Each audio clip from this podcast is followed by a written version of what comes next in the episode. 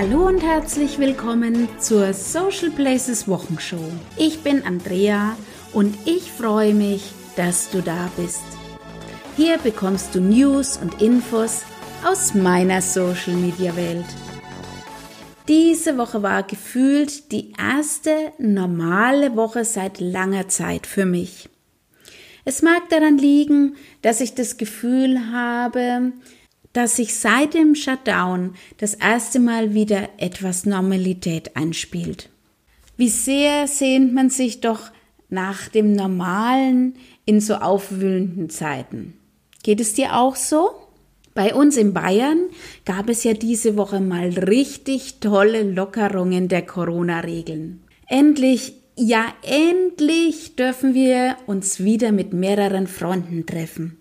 Und ich kann dir nur so viel sagen, ich stecke schon voller Vorfreude darauf, meine Mädels endlich wieder persönlich zu treffen.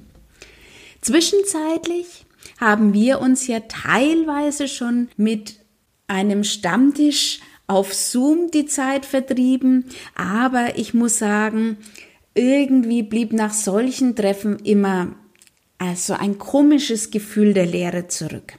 Irgendwas hat einfach gefehlt. Was in der Geschäftswelt super funktioniert, kann halt doch nicht alles ersetzen. Außerdem hatten diese Woche sogar meine Kinder ihren allerersten Zoom-Unterricht. Ja, ich hätte es mir schon früher gewünscht, ganz ehrlich, aber Corona ist halt kein Wunschkonzert und hätte mir jemand vor einem halben Jahr gesagt, dass meine Kinder überhaupt mal Zoom-Unterricht bekommen, dann hätte ich voller Imbrunst niemals gesagt. Naja, besser spät als nie und nächste Woche geht ja dann auch wieder der Präsenzunterricht für die beiden los. Ich kann es mir ehrlich gesagt noch gar nicht richtig vorstellen, wie es dann ist, wieder alleine zu Hause zu sein. Aber ich muss schon sagen, ich bewundere meine Kinder wirklich. Die beiden Kleinen sind 13-jährige Zwillinge, die diese Zeit wirklich geduldig ertragen haben. Und als ich 13 war, wäre das sicherlich die Hölle für mich gewesen. Mir waren ja ehrlich gesagt schon manchmal die Sommerferien zu lang. Nicht, weil ich unbedingt in die Schule zum Lernen gehen wollte, ganz klar nicht, aber ich wollte doch wissen, was es Neues gibt bei den Freundinnen, bei den Freunden. Ja, aber dank Social Media ist man ja heutzutage natürlich bestens über alle aktuellen News informiert. So sehr ich auch Social Media und die Möglichkeit dadurch mit Menschen in Kontakt zu kommen und zu bleiben liebe, so sehr freue ich mich jetzt natürlich auch über ein persönliches Gespräch beziehungsweise ein persönliches Treffen. Aber auch diese persönlichen Treffen finden durch Social Media anders statt als früher. Früher, damit meine ich natürlich die Zeiten vor Social Media und Damals war es so meine erste Frage, wenn ich jemanden getroffen habe, und wie geht's dir? Was gibt's Neues? Jetzt wissen wir ja irgendwie schon, was in dem Leben des anderen passiert. Bei dem einen mehr und bei dem anderen weniger. Aber eine grobe Richtung ist schon mal da und die Kommunikation steigt einfach an einem ganz anderen Punkt ein. Smalltalk ist viel leichter möglich. Man kann anknüpfen an irgendwas, was man in Social Media über die Person gesehen hat. Mir wurde das besonders immer dann bewusst, wenn ich mich mal mit mehreren Leuten getroffen habe und ein Teil dieser Leute ist auf Facebook vertreten und ein Teil nicht. Ich habe es dann öfters festgestellt, dass die Nicht-Facebook-User einfach so manches nicht mitbekommen haben. Sie sind auf einem anderen Wissensstand. Für mich persönlich ist es nicht weiter schlimm. Man kann ja Dinge auch gerne nochmal erzählen, wenn es wichtig genug war. Aber ich glaube, für die, die nicht auf Facebook waren, war das schon schlimm. Denn im Laufe der Zeit ist die Zahl der Nicht-Facebook-User auf wirklich ein Minimum gesunken und es gibt jetzt wenige Leute in meinem Freundeskreis, die nicht auf Facebook vertreten sind. Viele sind wirklich auch erst in den letzten Wochen und Monaten eingestiegen. Natürlich erfahre ich auch mal über Social Media von anderen Personen mehr, als mir eigentlich lieb ist. Aber dafür gibt es ja auch die wunderbare Möglichkeit, jemanden einfach stumm zu schalten. Ja, und ich brauche auch mal Social Media freie Zeit. Schließlich können wir uns doch nicht dauernd berieseln lassen. Bei mir zum Beispiel ist beim Essen und bei persönlichen Treffen im Normalfall das Handy aus. Da versuche ich mich voll und ganz zu 100 Prozent auf diesen Moment zu konzentrieren. Deshalb wirst du schon mal von mir nicht allzu viele Essensposts in meinem Profil finden. Aber wenn du nun Unternehmer bist, dein eigenes Business hast, vielleicht Coach bist oder Einzelhändler, dann ist dir dein Ziel auch, durch Social Media deine Interessenten auf ein persönliches Gespräch oder einen persönlichen Besuch im Restaurant, wo auch immer in deinem Geschäft vorzubereiten.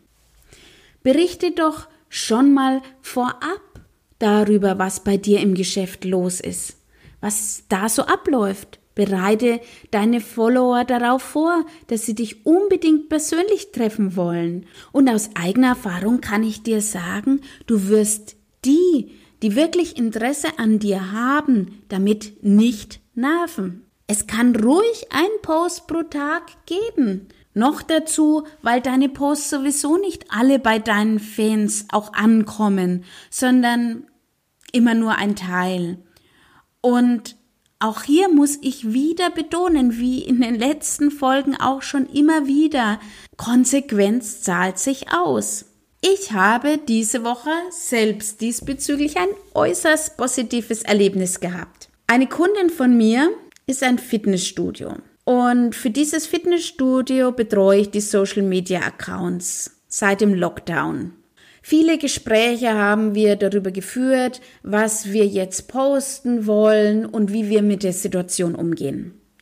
Keiner wusste, wann darf das Fitnessstudio wieder geöffnet werden.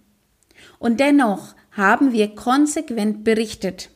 Zum Beispiel über die Renovierung. Wir haben Fitness- und Wellness-Tipps gegeben und darüber erzählt, wie sich das Team auf die Wiedereröffnung vorbereitet.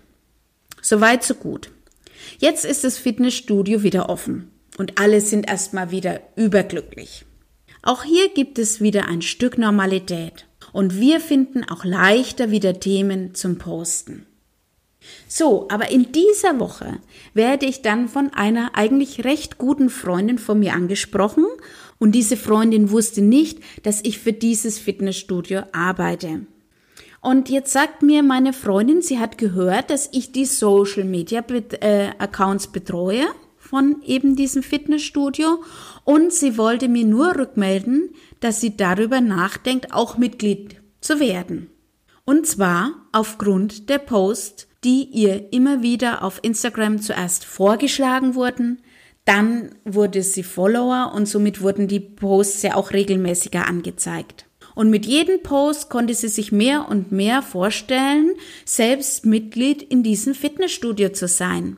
Und genau das ist es. Genau so soll es sein in dem Fall wirklich alles richtig gemacht und ich bin wirklich außerordentlich dankbar auch für diese direkte Rückmeldung und dass sie es auch ganz neutral beurteilen konnte. Sie wusste nicht, dass ich eben äh, die Posts mache.